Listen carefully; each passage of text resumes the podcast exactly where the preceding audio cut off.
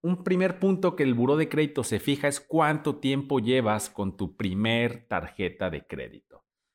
Entre más, más antigua sea una tarjeta de crédito, habla mejor de ti si es que le has dado un buen manejo. Entonces, entre más tiempo conserven sus tarjetas de crédito, les va a aumentar su puntaje en el buró de crédito.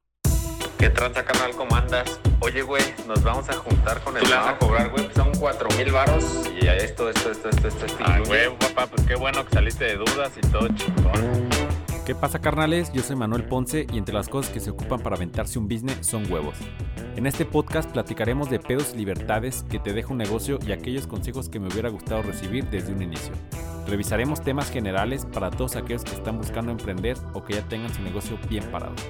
Mi filosofía es muy sencilla, para ganar hay que arriesgar y aquí quien no arriesga no emprende. Me la pasé de huevotes. ¡Ánimo perros!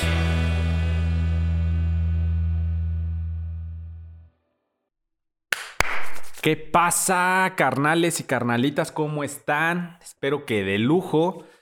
Y bienvenidos ya al octavo episodio del que no arriesga, no emprende. Señores, un gustazo que sigan, me sigan escuchando Espero les siga eh, siendo de valor mi contenido y si no, ya saben, me lo pueden comentar sin ningún problema. Una mentadita de madre, pues a nadie nos cae mal de vez en cuando, ¿no? Entonces, si no les gusta lo que escuchan o piensan que es muy vago o lo que sea, recuerden, pueden darme su retroalimentación. El proyecto realmente es muy virgen y estoy abierto a cualquier posibilidad de mejora, ¿no? Que algo que me puedan aportar, una crítica constructiva, excelente.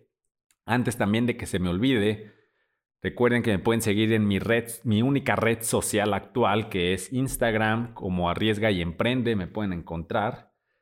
Ahí pues subo contenido. Realmente todavía no le saco todo el potencial, ando generando una estrategia buena, pero bueno, es otra cosa. Mientras, este, pues síganme, los invito y eso me anima a seguir con este proyectito, ¿vale? Antes de empezar el episodio de hoy, quiero darles el spoiler a toda la gente de Morelia del proyecto que traemos junto con un socio. Ahorita tenemos unas oficinas por ahí, ya igual algunos ya lo saben, la idea es hacer un coworking, pero ¿qué diferencia queremos meterle? Algo que no hay en Morelia. Va a ser un coworking enfocado a toda la tendencia que viene en cuestión de negocios, para influencers, para gente de e-commerce, para los que están, van a generar, los que están a ser creadores de contenido. Aquí vamos a tener la cabina para grabar podcast, una salita de entrevistas, etc. Aquí vamos a dar capacitaciones, vamos a dar de todo, señores. Entonces, esto ya cada vez se hace más real.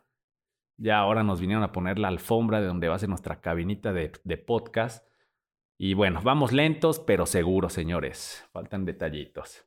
Entonces, todos los que son de Morelia y están interesados o no tienen un lugar de trabajo, pueden venir aquí también. Y estamos todas las mañanas o tardes, cada quien se pone su horario, pero estamos trabajando y generando ideas y compartiendo conocimientos, ¿ok? Después de este comercial de dos minutos y medio, para ser exactos, quiero decirles de qué vamos a hablar el día de hoy, señores. Un temazazazo. Siempre digo la misma chingadera, ¿verdad? Espero que realmente esta información les sirva. Pero esto que les voy a contar, de verdad que me costó dinero, me costó horas de sueño, me costó lectura, videos, etcétera, etcétera, porque al principio no entiendes ni madres, cabrón. Unos piensan que el dinero es dinero y ya, ni madres, güey. Cuando estás en un pinche negocio, los que ya están en el camino van a entender. Ah, ok, dinero.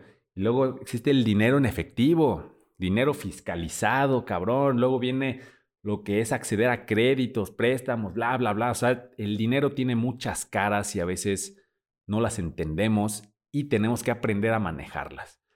A veces no es lo suficiente contratar un contador.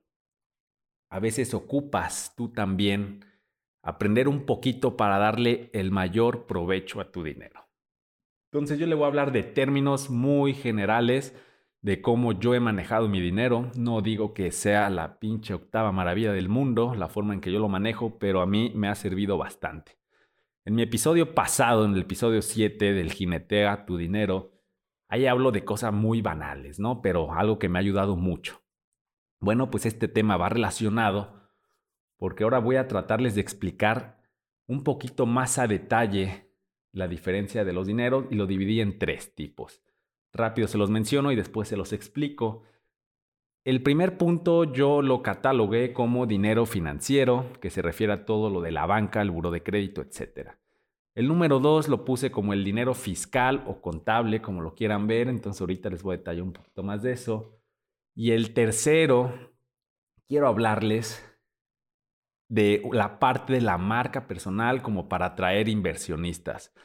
Este tema lo quise dar como de, pues, de un extra, un plus, porque es importante. Este es el último, la última, este último año, este último punto a mí me sirvió para capitalizar mi negocio. Entonces, ahorita les platico un poquito de eso. Entonces, ok. Permítanme tantito, dejen, doy un trago a mi cervecita. Es domingo y pues estamos a gusto, ¿verdad? Ok, primera parte, dinero financiero, señores. Quiero darles tips muy sencillos, hay más tips, pero quiero que entiendan ustedes qué es el buro de crédito. ¿Qué es el buro de crédito? Para que entiendan, el buro de crédito es una entidad que se encarga de calificarnos a nosotros como personas o empresas para adquirir una responsabilidad crediticia, señores. Suena muy mamón. Pero de eso se encarga el buro de crédito. El buro de crédito tiene toda nuestra información en un solo lugar que se encarga de repartirla a las entidades financieras para que nos cataloguen y los demás sepan cómo somos, ¿no? Es importantísimo que le den, si son emprendedores o planean ser emprendedores, este es el mayor, uno de los puntos más importantes que deben de mantener al mero centavo. Porque de ahí va a ser su capacidad de apalancamiento, ¿no? Entonces, les voy a mencionar algunos puntos que el, que el buró de crédito este, observa para darle cierta calificación. El buró de crédito te da tu puntaje, te da tu score y bueno, te califica de todo, ¿no? Entonces, primero y primordial es de que tengan una tarjeta, algún instrumento financiero para que los puedan calificar. Si no tienes nada, un tip rápido para no desviarme tanto del tema, busca una tarjeta departamental. son las más fáciles o las que requieren menos puntaje para que te las den.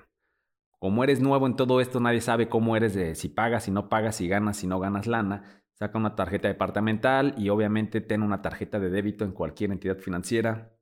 Y eso les va a ayudar a los bancos para empezar a conocerte. Debe empezarse a dar a conocer ante la banca, ¿no? Entonces, una vez que ya tienes esto, ya puedes ir brincando. Ese es el primer paso, ya tienes tu tarjetita, chingón.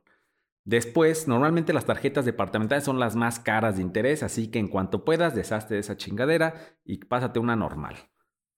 Aquí importante, les voy a pasar un truco que yo tardé también un tiempo en, en, en entenderlo. Al principio, pues no te van a ofrecer las mejores tarjetas, ¿no? Te van a ofrecer pues, las más básicas. Pero en cuanto puedas, bríncate a las tarjetas que te generan puntos, por ejemplo, Aeroméxico de Santander, este, la de Invex en Volaris, la de Fiesta Rewards en Santander, y no sé, son los bancos que he manejado, entonces son las que conozco, pero hay infinidad de formas, digo, de tarjetas que te dan puntos en diferentes cosas. Si pueden agarrar una de esas desde un inicio, excelente. Esto con el fin de que generen puntos para cualquier cosa que necesiten. Y es dinero, digamos, gratis, ¿no? Bueno, un primer punto que el buró de crédito se fija es cuánto tiempo llevas con tu primer tarjeta de crédito. Entre más, más antigua sea una tarjeta de crédito, habla mejor de ti si es que le has dado un buen manejo. Entonces, entre más tiempo conserven sus tarjetas de crédito, les va a aumentar su puntaje en el buró de crédito. Porque en cuanto tú cancelas una, haz de cuenta que se pierde todo el historial de antes. El banco ya no puede ver lo que pasó antes de que cancelara esa tarjeta. Entonces, pierde información. Imagínense que alguien escribe un libro y la mitad del libro en el camino se perdió y se tiene que volver a empezar de cero. Entonces, una tarjeta es lo mismo. Traten de conservar sus tarjetas más antiguas para que el banco tenga más información de dónde calificarlos. Otro punto importante, el banco se fija obviamente en su capacidad de endeudamiento. ¿Cómo se fija esta parte? Muy sencillo. Primero es la cantidad de ingresos que tú percibes en tu tarjeta de débito, ¿no? Ah, pues mira, a este cabrón le entran, o cabrona le entran 10 mil, 20 mil, 30 mil pesos. Y dice, ah, pues excelente, entonces pues, le va bien, ¿no? Ellos, en base a eso, ya te dicen cuánto crédito te dan. Entonces, traten, si les pagan en efectivo, si tienen dinero en efectivo, cuando quieran empezar a generar un historial chingón, empiecen a depositar ese efectivo. Tiene que durar por lo menos un día y después lo sacan. Porque también cuentan el promedio de días que el dinero dura en la cuenta. Pero bueno. Después de esto, ya que el buró dice, el buró de crédito dice, ah, bueno, ya lleva dos años con esta tarjeta, un año, es excelente. Los pagos son puntuales, cuiden que sus pagos sean puntuales. No digo que sean totaleros, cuiden más el tiempo de pago. Si tienen que pagar el día 5, pues paguen el día 3, 2, 1, paguen antes, porque eso es lo que los va a calificar el buro de crédito. Entonces, si hacen sus pagos puntuales, buen punto para ello. Si ya tienen mucho tiempo trabajando con tarjetas, excelente, más puntaje para ustedes. Otro truco, sus tarjetas de crédito que ustedes tengan, cuando vayan a solicitar un crédito, traten de tenerlas en un máximo de su totalidad de un 40% ocupados. Es decir, si ustedes tienen una tarjeta de 10 mil pesos, cuando vayan a solicitar un crédito y tienen eh, la deuda a tope, bájenla a unos 40 mil pesos, digo 4 mil pesos, perdón, o menos, para que no los califiquen tan mal en este nuevo crédito que quieren adquirir. En eso se fija el buró de crédito, que sus tarjetas que tienen o sus créditos que tienen no estén aún a mayor del 40%, porque les llega a afectar. No es de que los tachen mal, no, no los tachan de malo, pero les llega a afectar en su puntaje. Entonces, estos puntos es importante que los tengan. El buró de crédito se actualiza mes con mes. Que yo, yo no sabía esto, pero si empiezas a solicitar en un mes tres, cuatro créditos y nomás andas de preguntón, el banco ahí, digo, el buro de crédito dice, ah, cabrón, este güey como que le urge lana, algo no me pinta bien y te califican mal. Entonces, si quieres andar de preguntón, de uno a tres máximo por mes y al siguiente mes sigues preguntando. O sea, de postularte, digámoslo así.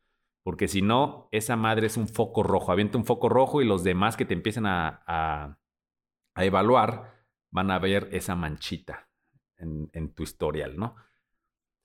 Em, se fijan obviamente si tienes este, algún crédito automotriz, algún crédito hipotecario y todo esto. Ya todo esto lo van relacionando con tu capacidad de endeudamiento y la capacidad de endeudamiento, como les decía, es la cantidad de lana que tú ingresas a tu tarjeta mes con mes. Entonces, Obviamente, si tú tienes un crédito hipotecario de que pagas 4 mil al mes y un crédito de carro que pagas otros 5 mil al mes, bueno, 5 y 5 ya son 10, y además tienes tarjetas de crédito donde tú pagas casi 5 mil al mes y tú ganas 20 mil pesos, entonces tú tienes prácticamente lleno tu capacidad de deuda y va a ser muy difícil que te autoricen más créditos. Entonces trata de tener siempre de cuidar esa parte, tanto por salud económica como para que te califiquen bien las entidades. ¿Ok? Entonces el buro de crédito pues más o menos se va fijando en eso, ¿no? Que seas bien pagador en su momento, que no tengas las tarjetas a tope, este, que ya tengas un historial de varios lados. Puedes tener muchas tarjetas de crédito, eso no tiene problema si las has manejado bien. Entonces, bueno, ese es un, tip del buro de crédito. Hay más por ahí después, a ver si les comparto. Vi un video que se llama, un cabrón que mueve bienes raíces, se llama Carlos Davis, si no mal recuerdo. Y hace tiempo vi un video donde él explica como nueve puntos en los que se fija el buro de crédito. Si a alguien le interesa, escríbame y le mando la liga. La verdad tendría que buscarlo, pero ese video a mí me ayudó mucho. Esto que les estoy diciendo es lo básico. ¿Ok?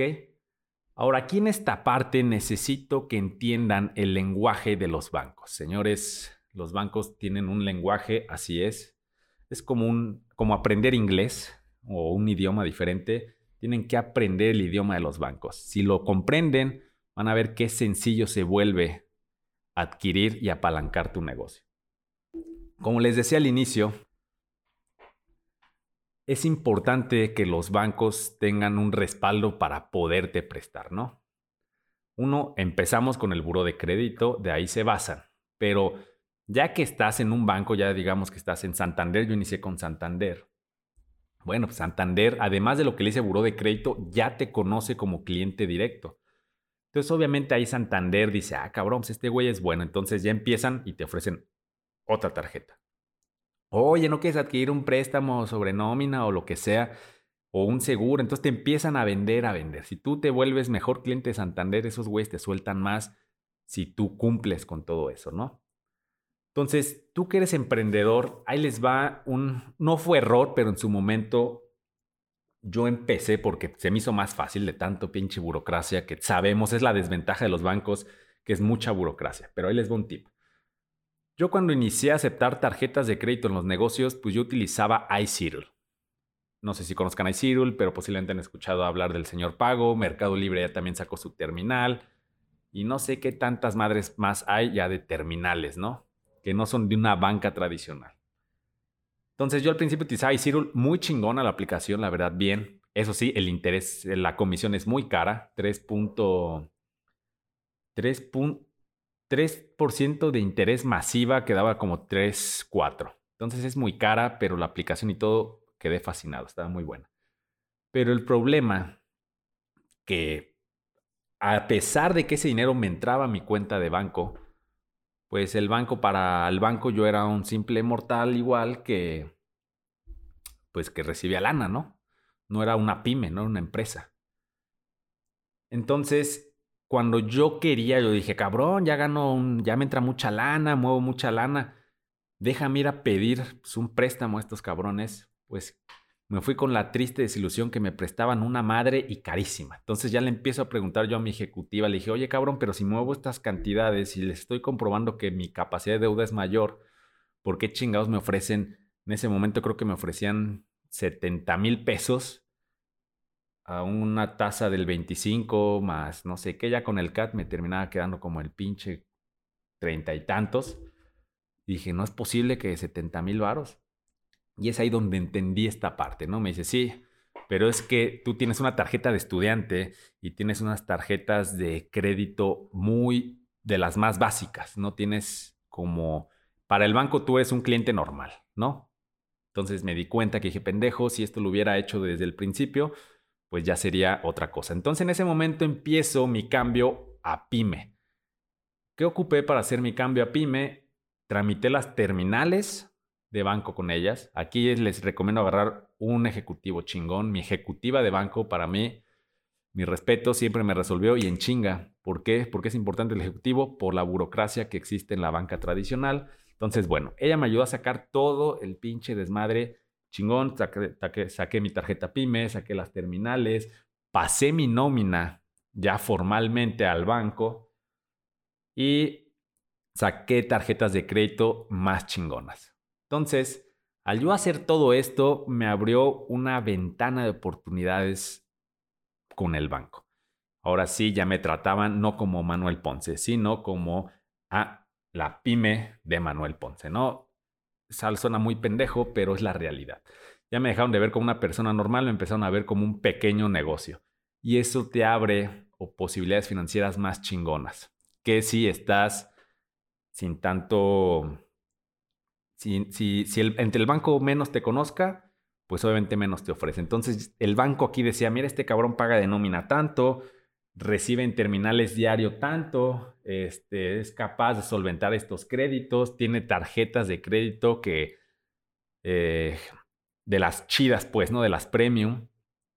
Entonces, todo eso dice el banco, ah, cabrón.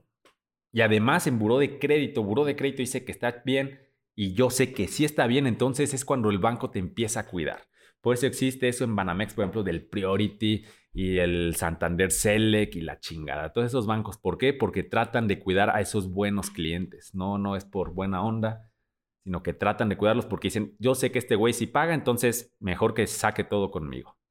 Entonces, entiendan esa parte. El banco, una vez que empezaron y tienen un buen buró de crédito, búsquense un banco, analícenlo, y váyanse con el que más les ofrezca. Yo, ah, en su momento, yo no sabía, así que yo me quedé con Santander, que fue mi banco desde que yo estaba en la universidad.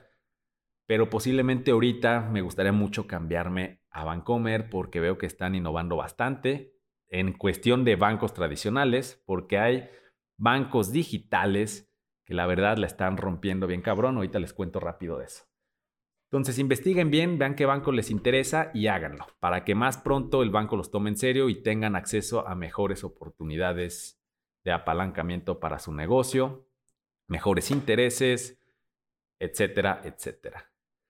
Entonces, ese es el lenguaje que deben aprender a hablar con los bancos. Entiendan esta parte, dejen que los bancos los conozcan, rompan ese paradigma de que el banco es del diablo, que me roba, que son unos rateros, que no valen madres. No, no, no, cabrón. Si el banco te chinga, es porque eres bien pendejo, pendeja. Así, discúlpenme, señores, pero es la realidad. A veces sí está cabrón, pero nosotros mismos caemos en eso. Yo he cometido esos errores y a veces los sigo cometiendo por me sobre, me apalanco de más, etcétera. Pero eso no es bronca de los bancos. Los bancos es un instrumento financiero de lo más precioso y hermoso que existe para tu negocio. Le da vida, le da liquidez, le da oportunidad de crecer a nuestros emprendimientos. Así que quítense ese paradigma de que los bancos son malos. Entonces, antes de pasar a la parte fiscal, que esta madre es más oscura, les comento rápido, échense un clavado y empiecen a buscar plataformas, bancos digitales de los que están saliendo ahora. Hay infinidad, no sé si a todos o solo a mí, cabrón, pero hay ya como pinches 100 bancos diferentes que están ofreciendo tarjetas de crédito, de débito y que lleva todo desde la app, etc. La ventaja de esto es de que el papeleo es mínimo, la velocidad está en chinga y, eh, y la atención al cliente está de lujo, ¿no? Yo les voy a platicar de los dos que yo he utilizado, bueno, que conozco, porque uno no lo he utilizado. El primero que yo veo que está llamando mucho la atención, échense un clavado a A-Banco. ¿Por qué está llamando mucho mi atención? Porque están unos rendimientos y liquidez, liquidez prácticamente inmediata que ningún otro banco está dando hasta donde yo conozco. El banco, si no me equivoco, te está dando un 7.5 de rendimiento anual por tu inversión. Es una madre, posiblemente, ah, 7.5 anual. Cabrón, en ningún pinche banco ahorita lo están dando. Pero lo mejor de todo es de que te entrega tus rendimientos semanalmente, te entrega tus rendimientos. Muchos bancos Tienes que esperarte un mes, dos meses, tres meses, seis meses, un año para que te entreguen rendimientos ni madres. El banco te los deposita semana con semana. Y el 7.5 anual, la verdad está excelente. Entonces, échense un clavado a ese banco y chequenlo. A mí el que me gusta, que he dejado de utilizar ahorita, pero utilizaba mucho, es Tauros. Tauros es una tarjeta de débito donde tú puedes convertir tu dinero fiat, dinero tu dinero normal, tus pesos, dólares, lo que sea, en criptomonedas desde la misma aplicación. Tú depositas o transfieres esa tarjeta, te metes a la aplicación y dices, ah, ¿sabes qué? De estos mil pesos que transferí, 500 se quedan para yo poderlos gastar, firmar, lo que sea. Y los otros 500, ¿sabes qué? Pues en lo que no los voy a usar, deja compro Dash, deja compro Bitcoin. Y no me acuerdo qué otra este, criptomoneda manejan. Pero no solo eso, señores. Ese no tú lo puedes retirar en corto. Si no te quieres meter en muchos pedos, ahí te va diciendo el valor, en cuánto está valorado en ese momento cada criptomoneda. Y lo puedes pasar para gastarlo ahora como tu tarjeta normal en cualquier lado. Pero no solo eso, cada vez que tú utilizas esta tarjeta te genera un cashback del 3%, si no me equivoco, de lo que gastaste. Es decir, que si gasté 100 pesos, me da 3 pesos, pero no me los da en efectivo, me los da en la criptomoneda que yo elija, que también la última vez que metiera o Bitcoin o Dash. ¿Y qué es lo bonito? ¿Por qué me gusta esto? Porque en sí en ese momento te da el equivalente al 3%, pero como sabemos, o los que tienen un poquito, están empapados en el tema, las criptomonedas son muy variantes. Entonces, como puede ser que de esos 100 pesos me den 3, en Dash o en Bitcoin, Bitcoin que es lo que la mayoría conoce, puede ser que el día de mañana valga más o valga menos. Pero a mí esta última experiencia, ahorita que ha estado subiendo la criptomoneda, pues todos esos piquitos que eran un 3% al final, pues no sé, pero ya no fue el 3%, posiblemente esos premios que me dio ya equivalían a un 10 o un 15% de mí, de la compra que yo había realizado. Entonces, pues a mí que me gusta el mundo este de criptomonedas, me pareció excelente, ¿no? Entonces, bueno, ya para no hacerlo más largo. Pasemos al fiscal. Aquí el fiscal y el financiero van muy de la mano y dependiendo en qué momento de tu emprendimiento estés, es la estrategia que debes de utilizar. ¿Por qué? Ahí les va. Cuando yo inicio con todo esto de los negocios, yo empiezo a ver, este, mi flujo era muy bajo de, lana. Entonces, me empiezan a cobrar impuestos, cabrón, 3 mil pesos, 4 mil pesos. Que a uno le duele, dice, no, seas cabrón, 3 mil pesos de impuestos mejor contrato a alguien, ¿no? Entonces, yo que dije, sabes que yo no quiero pagar impuestos. Cuando inicias un emprendimiento les puedo decir que es una buena estrategia. Más adelante les platico el por qué no. Entonces, la forma de no pagar impuestos es endeudarte y invertir. Entonces, ¿yo qué empiezo a hacer? Como decíamos con mi papá, así en las pláticas que teníamos luego, le sacamos un término, ¿no? Decíamos, vamos a ser socio al fisco. Entonces, nosotros, yo pedí un crédito, yo Manuel Ponce pedí un crédito de 100 mil pesos que me entraba como una deuda en mi parte contable, donde el interés que yo pago de esa deuda también este, es deducible. Entonces, si antes pagaba yo 3 mil pesos, pues dejo de pagar porque adquiero deuda, adquiero inversión. Con esos 100 mil pesos yo compraba mercancía o invertía en algo del negocio. Entonces, pues en vez de pagarle al fisco, regalarle mis 3 mil, 4 mil pesos, pues con ese mismo lana yo pagaba mi préstamo. Entonces se convirtió en un activo. Entonces yo empecé a trabajar en ese activo, pero aquí aguas mucho ojo. Esto yo no lo entendí hasta que hablé con tres contadores diferentes. Dice, no te estás ahorrando el impuesto, cabrón. Ese impuesto lo vas a terminar pagando este, después, ahorita no, pero después eh, se te va a juntar. Dice, no, ni madre, es que pues, siempre voy a tener que estarme endeudando para no pagar. Pero llega un punto donde no te puedes endeudar tanto para cubrir el impuesto. Eso es lo que yo no le entendía a los contadores, ya después lo entendí. Entonces, cuando inicias tu emprendimiento y empiezas a pagar impuestos, pues esta estrategia es buena. Además, yo no tuve la suerte por güey, por desconocer, yo no me pude dar de alta en Hacienda como RIF. Si no conoces qué es el RIF, pues investigate un poquito, pero rápido. El RIF es régimen de incorporación fiscal, donde el primer te deducen tus impuestos, tu 100% de los impuestos, hagas de cuenta que te vienen en 10 años. El primer año no pagas ni madres de impuestos, el, el, segundo año pagas el 10% de impuestos, el tercero el 20% y así hasta que cumples el 100%. Obviamente tiene sus reglas, creo que no puedes facturar más de 3 o de 5 millones al año, etc. Entonces, también es importante que se den un clavado en qué régimen van a entrar, está la persona física, van a ser persona moral, una sociedad, etc. No sé, eso ya lo checan directamente con el contador. Pero bueno, yo estoy hablando para las personas físicas. Esto es lo que a mí me servía.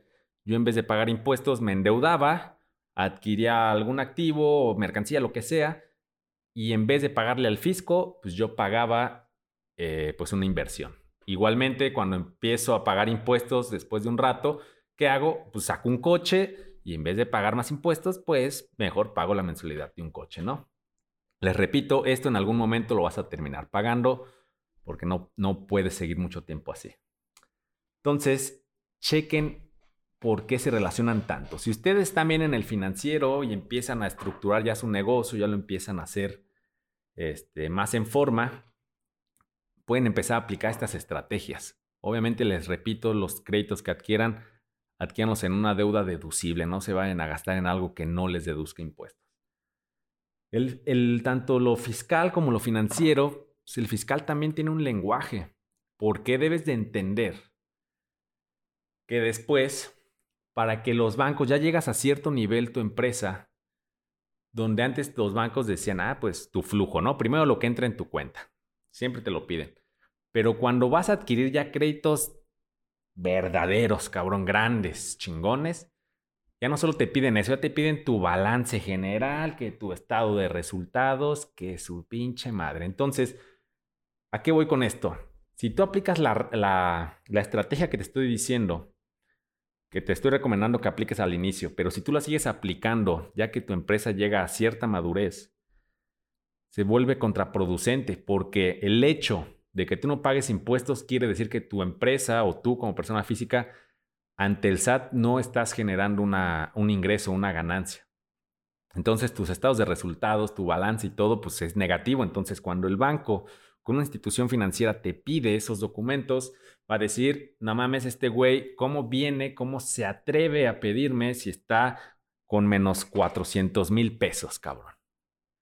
La realidad es, es otra, posiblemente tu empresa está bien, porque, bueno, eso es otro tema, pero manejas pues, lo que es efectivo y lo que entra a tarjeta. Ahorita les explico un poco.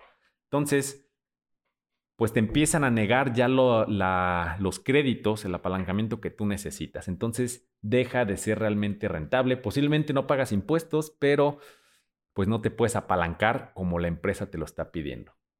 Entonces deben de entender esto. Yo lo entendí tarde y ahorita también lo estoy haciendo, ¿no? Ahorita y desde hace rato ya lo estoy haciendo, que yo ya quiero ante el SAT, ya me toca pagar impuestos y pago un buen putazo de impuestos que me encantaría no pagar porque eso fácilmente lo puedo invertir en otra cosa. Pero bueno, lo pago, ya estoy haciendo, líquido ante los bancos, ante el SAT, para después poder adquirir un crédito más chingón y que los bancos me vean como debe de ser. Aquí es importante. Muchos amigos o así emprendedores que van iniciando la contabilidad de su coco y dicen, no mames, ¿qué es eso? ¿Qué es cómo pago impuestos? Le tienen, así como le tienen miedo al banco, le tienen miedo al SAT. Sí es de tenerle miedo, pero también si entiendes su lenguaje, vas a ver que lo puedes utilizar de aliado. Ya les dije algunos tips. ¿Por qué cuando tú tienes un negocio, si tú tienes un negocio donde se maneja mucho efectivo, que eso con el tiempo déjenme irles diciendo que va a desaparecer? Si se ponen a ver, cada vez los gobiernos de todo el mundo están haciendo que se maneje la menor cantidad de efectivo. Bueno, eso es otro, en otro tema lo veremos, otra clase. Entonces, cuando tu negocio tiene mucho efectivo, está excelente porque tú puedes hacerle creer al fisco y a los bancos lo que tú quieras, ¿no? ¿Sabes qué? Pues yo quiero que vean que soy bien líquido y todo el desmadre, pues depositas lo que es necesario. Si ahorita no necesitas nada, si no necesitas comprobar nada a nadie, pues te lo puedes quedar en efectivo y si tú tienes el efectivo es decir que no vas a pagar impuestos sobre esa lana. En cuanto tú lo metes a tu cuenta, se vuelve dinero fiscal y ese dinero si tú llegas y vas al Oxxo y te compras un chocolate y firmas, en ese momento tu chocolate no te salió en 10 pesos, cabrón. Tu chocolate te salió en 10 pesos más los impuestos que te vayan a cobrar al fin de mes, porque se convirtió en una ganancia. Entonces ya te cobran impuestos. El dinero fiscal se gasta en cosas fiscales que sean deducibles para el giro en el que estés. Eso chequenlo con su contador qué tipo de cosas pueden hacer deducibles ustedes. Dependiendo del giro en el que estén, son las cosas que pueden hacer deducibles. Les paso unas genéricas que casi todos pueden hacer deducibles. Que el café, que las galletitas, que el papel higiénico, que los para limpiar la oficina, que la mercancía, los sueldos son deducibles de ISR, este, pero generan IVA. Bueno, eso ya chequenlo exclusivamente con su contador. No quiero engañarlos o meterme en una bronca con alguno de ustedes. Entonces, es por eso que el efectivo aquí, señores, vale un chingo. Llega un punto, y ese es el punto en el que yo estoy, donde prácticamente yo todo el dinero lo vuelvo fiscal. ¿Por qué? Porque yo quiero ser una empresa realmente chingona, que me vean como empresa. De hecho, yo ya no quiero ser persona física, yo ya estoy en el punto, espero este año, ya llevo prácticamente dos años queriéndome hacerme eh, ser empresa moral, pero mis contadores me dicen que aguante vara todavía. Entonces ahorita me estoy aguantando por estrategia fiscal pero yo quiero ser una empresa moral por algunos beneficios este, que yo veo, ¿no? Entonces yo ahorita estoy haciendo todo mi dinero fiscal para también en un futuro obtener créditos con una tasa más baja de interés y de mayor capital. Entonces, les repito, dependiendo en el nivel en el que estén ustedes, vayan viendo la estrategia y utilícenla a su favor. No le tengan miedo al fisco, no le tengan miedo al banco, simplemente entiendan los cabrones como si ven a un pinche japonés o a un gringo, lo que sea, y no saben hablar su idioma, pues busquen la forma de entenderse, ¿no? Ya sea señas o lo que sea. Pues acá es lo mismo. Y esto va muy de la mano. Conforme su emprendimiento arranca, va, cada vez va a ser más necesario que se metan en esto, y no solo por la parte financiera, sino por la parte de papeleo. Porque entre más tienes a tu negocito, changarrito en la informalidad, es más fácil que alguien, un trabajador, te chingue, ¿no? Por ejemplo. Otro tema. También creo que ya lo he platicado, pero se los dejo. Entonces es importante que chequen todo esto. Hablen el idioma del buro de crédito, de los bancos y de lo fiscal. Y ya para no aburrirlos, ya llevo 35 minutos diciendo muchas cosas, espero que sean de valor para ustedes.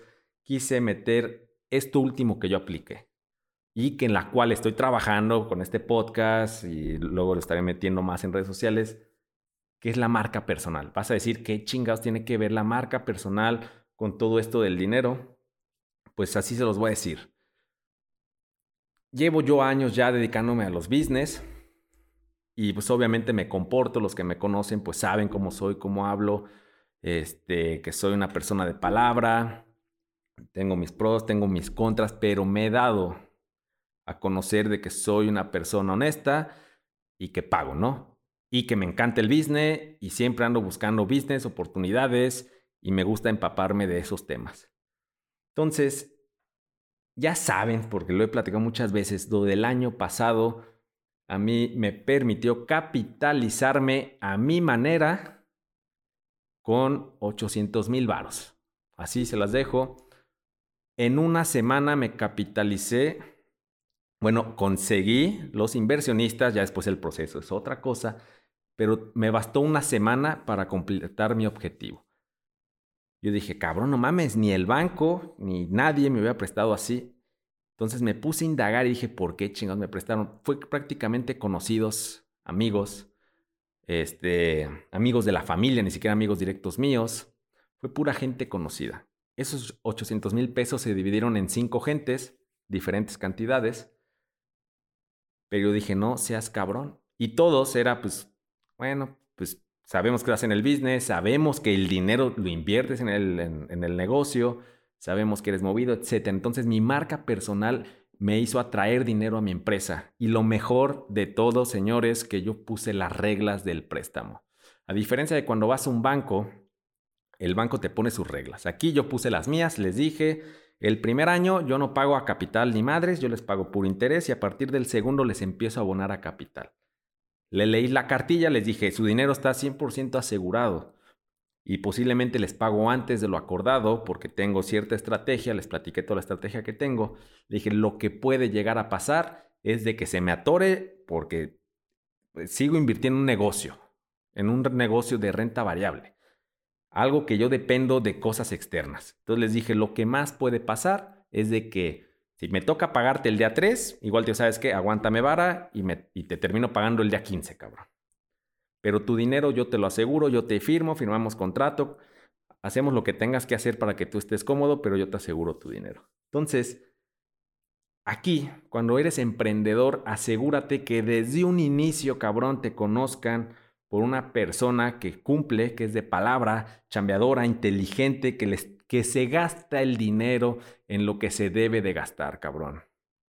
Yo no vivo con muchos lujos, tampoco con pocos lujos, pero lo que sí les puedo decir que la mayor cantidad de mi lana está invertida en mis negocios. Prefiero eso a gastármelo ahorita y eso habla bien de ti. Entonces, indirectamente sin, o sea, sí, lo, sí yo, yo, ya sabía que quería trabajar porque al final yo siempre desde hace años yo he querido dedicarme al, coaching y todo este pinche pedo que está de moda. Entonces, indirectamente yo fui trabajando mi marca personal, pero aquí en este el año pasado yo me di cuenta el potencial que tiene. Ahora, esto me motivó junto con que mi camarada Fernando se saliera de chambear y empezara su podcast. Él me, le dije, güey, enséñame, yo quiero meterme ese mundo porque quiero trabajar en mi marca personal. Entonces, si eso pude hacer sin que nadie me conociera, o sea, con un pequeño círculo de gente que me conocía, pude levantar ese capital. Ahora imagínense el capital que podría yo levantar si mucha gente me conoce, entiende a qué me dedico, sabe cómo soy, aunque no me conozca de frente, pero sabe cómo pienso, cómo me expreso, mis pros, mis contras, etc. Imagínense el potencial que tengo de adquirir capital y apalancamiento chingón. Entonces, por eso quise agregar este último punto para que lo tomen mucho en cuenta. Marca personal, algo que deben de trabajar sí o sí desde el inicio, señores, porque si crecen y todos los conocen que no pagan, que se hacen pendejos, que te haces güey para estarte cobrando, etcétera, van a ver que cuando ocupen realmente ayuda, pura riata que se los dan. Entonces, amigos, amigas, Espero no haberlos mareado con tanto pinche choro, espero que les haya gustado. Y si no, repito, ya saben dónde encontrarme, pueden mentarme la madre, decirme, criticarme, lo que sea. El chiste es que les haya ayudado en algo, ¿vale? Les deseo una excelente semana, pásenla de lujo. Este lunes muchos de ustedes, huevones, no van a trabajar, métanse a estudiar, métanse a hacer algo chingón. Entonces, hagan algo que les cambie su futuro. Piensen en su futuro. Métanse a ver planes de ahorro. No sé qué chingas, pero hagan algo productivo, por favor, ¿vale? Me despido, cabrones, cabronas. También, antes de que se me vaya, por ahí, si alguien en mi audiencia conoce a una emprendedora, quiero meter mucho. Quiero ahora hablar, meter a mujeres. Incluir mujeres, quiero. ¿Por qué? Porque siento mi idioma y viendo mis estadísticas en redes sociales y en mis podcasts pues tengo muchos hombres, cabrones, ¿no? No me voy a hacer puto con tanto hombre, entonces quiero meter también, irme metiendo con la audiencia femenina. Entonces me encantaría ver cómo piensa una mujer emprendedora, si conocen a alguien, igual mándenmelo a mis redes sociales para platicar con ella y ver si podemos ahí trabajar juntos con una entrevista o lo que sea, ¿no? Quiero conocer un poco más el emprendimiento femenino. Ahora sí, me despido cabrones, excelente semana con toda la buena vibra y recuerden nunca descuidar la parte espiritual. Ánimo cabrones, hasta luego.